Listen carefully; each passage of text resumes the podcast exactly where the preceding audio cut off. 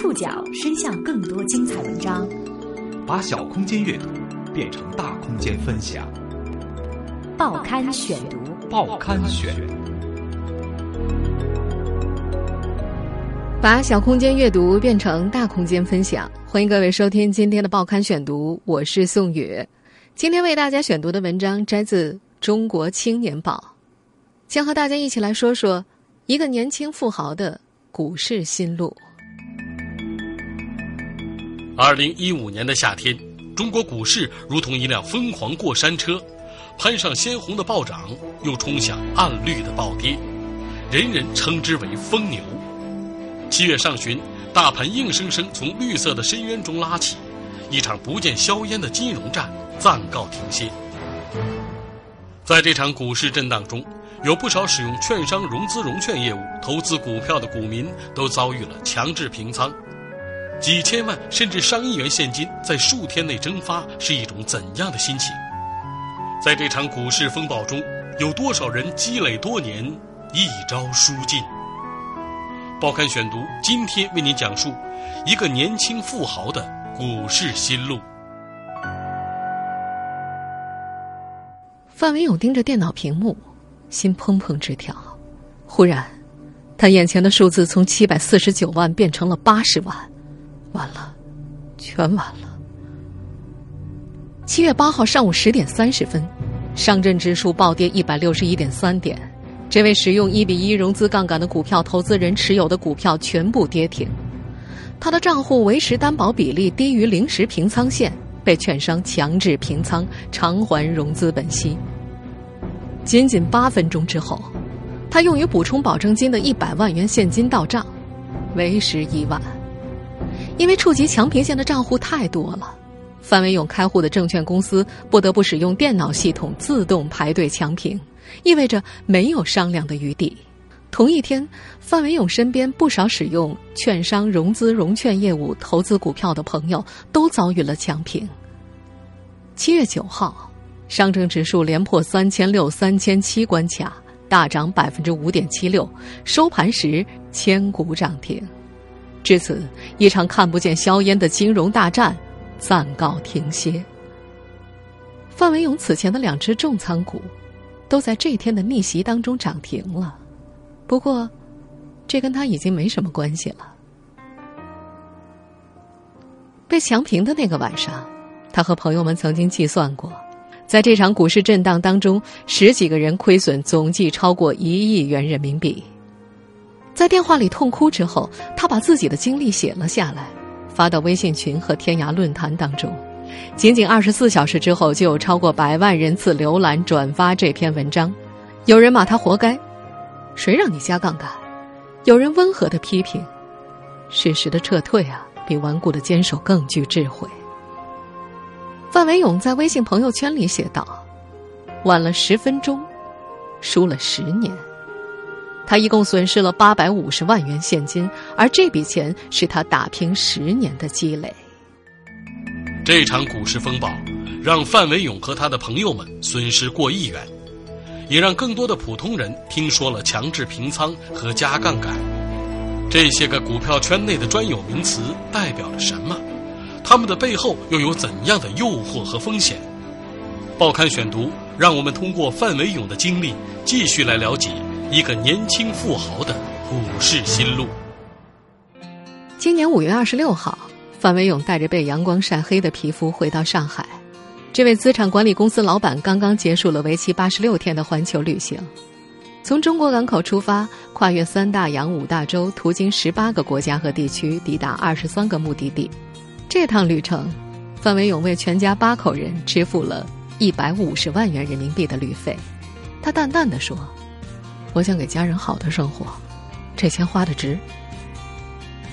在这场风暴降临之前，范伟勇是绝对的成功人士，不到三十岁就拥有位于上海的别墅和两辆凯迪拉克轿车，并且为儿女购置了几间商铺。他创办的资产管理公司位于顶级企业林立的陆家嘴 SOHO 写字楼，还作为嘉宾登上过知名的财经节目。到家第二天，范伟勇就被一群激动的朋友拉到了茶室里。这时，手机一直处于无网络状态下的范伟勇才得知，上证指数在他离家的日子里大涨近百分之五十，直逼五千点。两市几乎所有个股的股价都在飙升，他的两只重仓股有接近五成收益。朋友的手指不断划过电脑屏幕，表示资产翻倍了，并且提出倡议要大干一番。范文勇自认为不是一个冒进的投机者。今年之前，他从未使用过杠杆进行股票投资，买的个股也大多是蓝筹股，从不碰创业板。他总是把价值投资和趋势投资挂在嘴边，一只股票有时能持有一两年，期间连一次高抛低吸的操作也没有。二零一四年年底，他到广西考察项目，同行的一位券商老总劝他做一点儿两融业务。行业内把两融业务称为加杠杆，也就是用现金或者股票作为抵押物，按照一定比例从券商借钱或者借股票，赚了是自己的，赔了就要用抵押物偿还借来的本息，称之为平仓。在经过一番咨询、计算和评估之后，范伟勇觉得正规券商两融业务利润还比较可观，风险也还算可控。并用八百五十万元本金作为质押，实际融资七百四十万元，杠杆比例还不到一比一。地雷就这样埋下了。在接下来的几个月里，越来越牛的大盘为范伟勇带来了超过五百万元的利润。尽管这个时候市场上已经有提示泡沫和注意回调风险的声音，但是牛市的说法还是占据了媒体头条。券商营业部门口。等待开户的人群排着长队，任何公共场所都能够听到谈论股票的声音。我今天来开户的，疯狂的就是把自己的房子、车子，就是上房车期那种感觉吧，破釜沉舟。是我一个朋友，就是说用他的基本上资金都有三百多万吧，完了都投进去了，完了一个月之内挣了一百多万。在这看起来大好的形势之下，范伟勇放心的关上手机电脑，带着家人环游世界去了。环游世界回来之后，他也没有太关心自己的股票。直到最近几天，范伟勇翻看过往的数据，才想起五月二十八号那天，大盘曾经结结实实的摔过一个跟头。也许那是一个警示。今天突然之间跌势如此之猛，各个指数还是进一步的杀跌，盘中抵抗反弹的力度并不是非常的明显。需要我们去做一个很明显的风险控制吗？但是。范伟勇并没有太在意，一直到六月十二号大盘站上五千一百六十六点之前，范伟勇的记事本里都塞满了与股票无关的事儿。在他看来，中国金融市场一定是向好的，没什么问题。而大盘的强力走势，不断证实着这位趋势投资者的观点。直取五千点大关，欢腾的气氛填满了整个市场。根据权威网站发布的数据，不少股票型基金。净值翻倍，领跑者则达到了四五倍。不少私募基金体量急速扩张，投资者的咨询电话从早响到晚。六月十号到十七号，范伟勇去广西出了趟长差，考察实体投资项目。他的股票账户资金一度膨胀到接近两千万，但是他压根儿没怎么看。和全国大多数的投资者一样，他和他身边的朋友都认为牛市真的来了。而五千点仅仅是一个阶段性的成果。事实上，六月十二号的五千一百六十六点的确是一个关键节点，但此后的走向却不是飞升，而是下落。起初，范伟勇不怕下落。从农村走出来的他，本来就是从一无所有开始的。更重要的是，他周围的朋友大多都使用了融资杠杆。他坚信，正规的两融业务。不会受到影响。报刊选读继续播出一个年轻富豪的股市心路。六月十八号，备受瞩目的券商新股国泰君安进入上市申购流程。由于其融资规模较大，吸引了大量资本从原本持有的股票当中撤出。怀着新股上市之后会有多个涨停板的期待进行申购。根据业内人士分析，这可能只是当天股市下跌的原因之一。在这一天，沪指下跌一百八十二点，报收四千七百八十五点。方勇回忆，那时自己虽然亏损不少，但仍然在可以接受的范围。自己重仓持有的两只二线蓝筹股仍然处在盈利的价位。那天晚上，他和来自银行、券商、投资机构和民营企业的几个朋友聚在一块聊天，几乎在场的所有人都表示了对于未来的坚定信念，他们相信股市一定会拉起来。尽管这些有点资本的人都使用了融资杠杆，但他们仍然支持证监会打击场外配资。作为业内人士的范伟勇听说，最高的甚至有使用一比十杠杆的。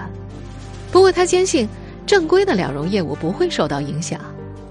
六月十九号，股民期盼中的拉升并没有到来，沪指暴跌三百零六点，深指暴跌一千零九点。这样的局面出乎大部分人意料，股市的巨幅震荡引起舆论的巨大反弹，不少投资机构降低仓位，一些散户则割肉出逃。根据当时一份机构所出具的 A 股分析报告，此时监管机构对场外配资进行的清查已经广为人知，不少杠杆主动。或被动降低，对市场形成了冲击。那天晚上，在和一个券商朋友碰面的时候，范伟勇却没有一点担心，因为他觉得打击那些高杠杆配资和一切不规范的东西，市场会越来越好。二零一五年端午节前的最后一周，A 股上演了七年来百分之十三的最大周跌幅。在行业网站、财经媒体和各种股票贴吧当中，许多评论都吐露着哀伤和隐忧。蜜月期已经过去了。此前毫不在意的范伟勇警觉起来，开始在处理日常经营业务的间歇关注股票行情。作为一个有十年经验的老股民，他坚信这波调整接近尾声了。报刊选读继续播出一个年轻富豪的股市心路。六月二十三号，星期二，沪指反弹九十八点。范文勇算了算自己的账户，总数差不多一千五百万，本金与配资比例接近一比一，这意味着前几轮股市调整已经吃掉了他前期的利润。那几天。晚上一回到家，范文勇立马盯着盘面，并从金融行业内部的朋友处得知，杠杆加至一比五的配资账户已经被清理完毕。他安慰自己，接下来一比三、一比二，而我们是一比一，这是国家认可的融资融券杠杆。要达到平仓线，所持股票还得六个跌停板。就在这微弱反弹的交易日里，范伟勇的朋友。和他所知的不少机构抱着主动买套的信心回到市场，他们曾经被两阵出场，但此时他们用颇为专业的眼光觉得这波调整已经接近尾声了。随之到来的星期三带来更多的信心，大盘再次拉升了一百点。即使星期四的下跌耗光了这意味着信心的一百点，但就连坐在电视机演播厅的专家也依然念叨着：正常调整不会改变牛市的走向。啊，我觉得这个应该是牛市当中的一个震荡，指数肯定会发生大幅度的波动。那么这个时候就好像荡秋千一样，我们要知道这个绳子是不是牢，而不是看这个指数的波动有多大。范伟勇至今依然记得那个黑色星期五，二零一五年六月二十六号上午，他约了一位做互联网金融的老总谈合作。午饭的时候，他们各自打开手机看股票。对于下午一点三十分，他印象深刻。他观察盘面，不少股票。的确打开了跌停板，并快速拉升。结束会面之后，他回父母家小憩。两点整，他看了眼行情，随即安然睡着。午睡醒来已经四点过了，他还没爬起来，就迷迷糊糊的抓起手机看行情。他看到了一片绿色，沪指暴跌百分之七点四，两千多只股票跌停，创业板也接近跌停。而这场大跳水大约是从两点半开始的。他的心迅速揪紧了。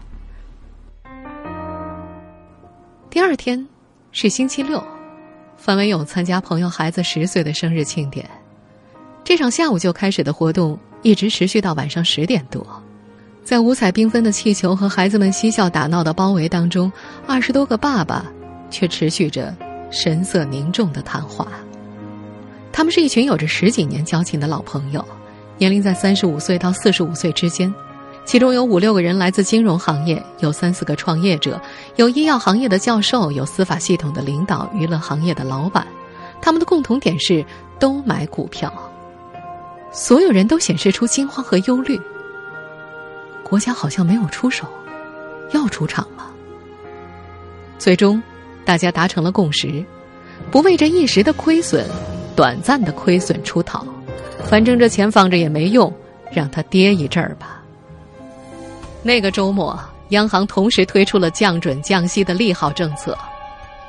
然而，六月二十九号开盘之后，双降刺激沪深两市高开，却没能拦住它一路走低，权重股接连跳水，题材股掀起跌停潮。沪指虽尾盘有所拉升，但是全天盘中巨震百分之十点零七，两市超过一千五百股跌停。自创下这轮新高之后，沪指十个交易日下跌超千点，跌幅达百分之二十。一时间，投资者们的信心受到重创，各种社交平台被排队跳楼的调侃刷屏了。那天，范伟勇的股票跌了百分之七点四八，但是当时的他认为，真正有价值的股票是能够扛得住的。与此同时，证监会官方微博发布答记者问：“中国证券融资股份有限公司称，目前两融业务总体风险可控，融资业务规模仍有。”增长空间。老股民范伟勇又一次选择了不割肉，目睹自己的财富以每天数十万元的速度缩水，他越来越焦虑。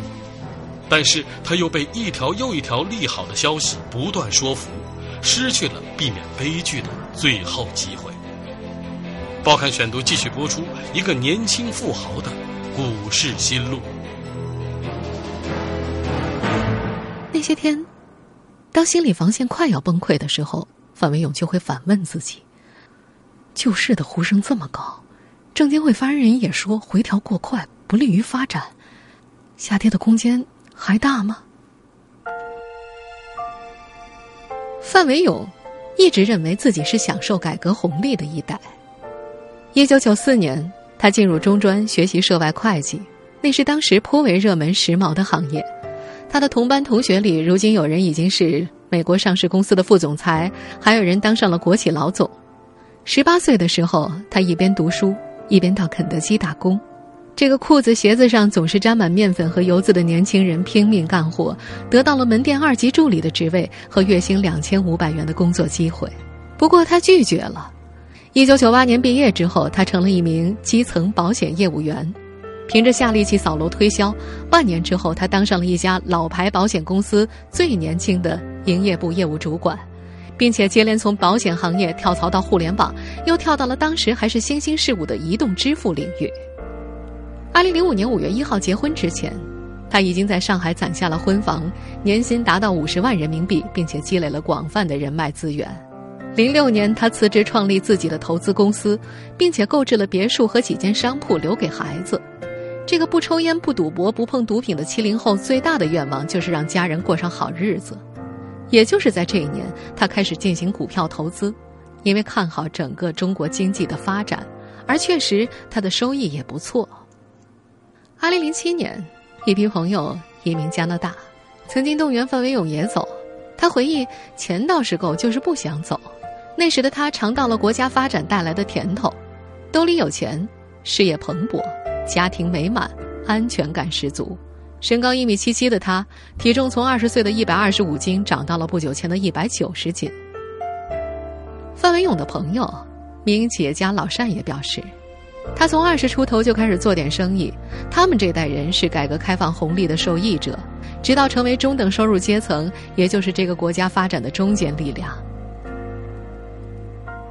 进入这轮股市。老尚的一位朋友甚至抵押了自己的房产，向账户追加保证金。他们周围所有的人都认为自己已经做好了风控。二零一五年六月三十号，在范伟勇的眼中，是一段血腥旅程的开始。很多之前逃掉的朋友，就是死在这个节点上。当天，在基金业协会倡议不要盲目踩踏。证券业协会表示，强制平仓影响小，以及养老金入市的消息共同推动之下，沪指开始小幅反弹，随后再次暴跌。但临近收盘时，大盘强力反转，飙涨百分之五，站上四千两百点。创业板则势头更猛，沪深两市近三百只个股涨停。范文勇说，当天几乎身边所有的朋友和金融圈内的朋友抄底进入。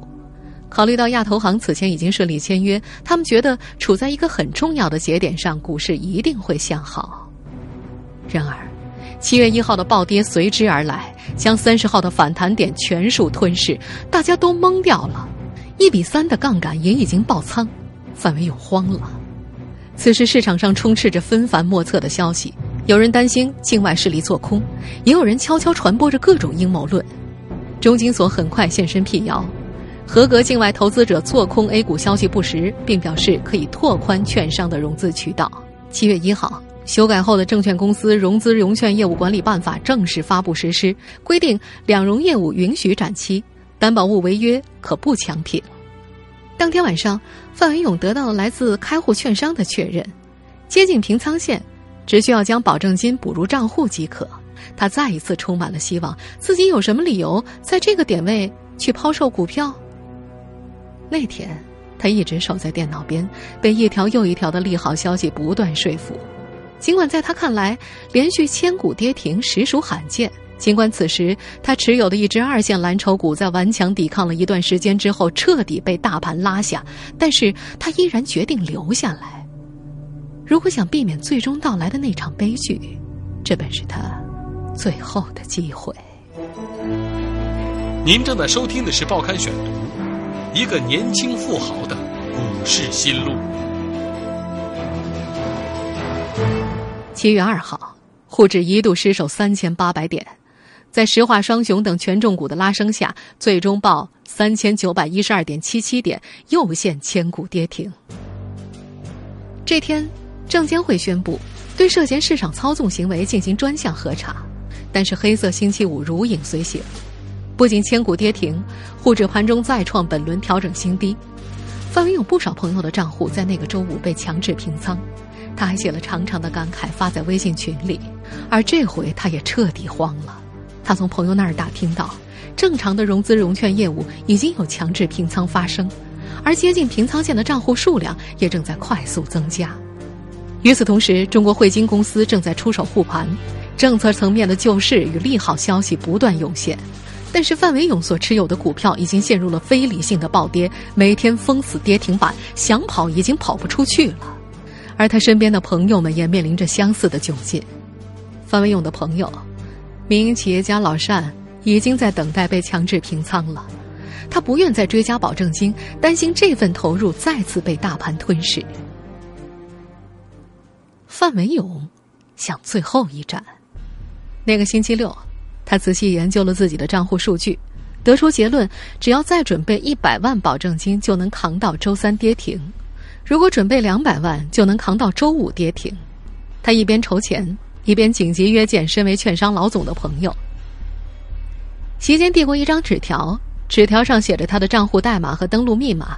他向老友求救，周一自己在香港，请代为操作。那是一个极具历史性的交易日。七月六号开盘之后，千股涨停，但是收盘时又一致栽入跌停。紧接着，七月七号，除了银行、石油等板块上涨，超过一千七百只个股再次陷入跌停的深渊，而且买盘几乎通通为零，意味着股票的流动性丧失。那一晚，范伟勇与众多好友沟通，得知券商融资盘已经被大量抢平，他深知自己的账户也濒临平仓线。在赶晚班飞机从深圳飞往南宁之前，他打电话给答应借钱的朋友：“明天一定要把钱打给我。”到达南宁已经接近凌晨，他抱着电脑直接去了朋友家。一群人通宵交流针对股市震荡的看法，并且进行数据分析，为接下来做打算。范文勇的账户上只剩下了八百二十五万，他觉得都这个样子了，干脆撑下去吧。可是他万万没有想到，七月八号上午又一片跌停板在开盘时出现。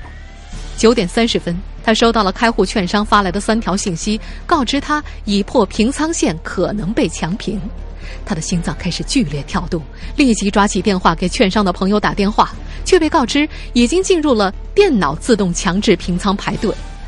朋友在电话里说：“强制平仓多的吓死人啊，部门人手都吃紧了。”挂掉电话，范伟勇脑子里只有一个想法：只要在排到之前把保证金补进去就是了，不要就差几分钟啊！在朋友网银转账的十几分钟里，范伟勇死死盯着屏幕上的交易账户，他已经失去了操作股票买卖的权限。十点三十分，一百万的保证金还在路上，账户总资产七百四十九万元瞬间变成了八十万。范伟勇回想强平那一刻的感受，他的心忽然就空了，也彻底静了。仅仅八分钟之后，一百万保证金到账，但已经失去了意义。此前，这个股票账户对于范伟勇来说，就像是一只血泵。他将辛苦赚来的现金不断加进去，又从投资中获得利润。支付房贷、创业和家人的一切开销。二零零六年到二零零七年，这个账户曾用丰厚的收益带给他无比美好的回忆。但是眼下，他失去了奋斗十年积攒的几乎全部现金。当天晚上，他在文章中写道：“不止我一个，我身边几乎所有的融资朋友都被强平了，输的少的。”大概三百万到五百万，多的大概三千万到五千万，人均损失一千五百万左右。好多人房子都卖了，我们基本把十年的奋斗输给了这次股灾。就在大量融资客被平仓的第二天，沪深两市奋起反弹，千股涨停，强力的拉升持续数日，不见示弱。如今，范伟勇已经不再偷偷哭泣，而是着手筹划再出发。他说：“这和我的预测是一致的。”说话的时候，他依然淡淡的，带着十足的专业范儿。听众朋友，以上您收听的是《报刊选读》，一个年轻富豪的股市心路。我是宋宇，感谢各位的收听。今天节目内容摘自《中国青年报》，下次节目时间再见。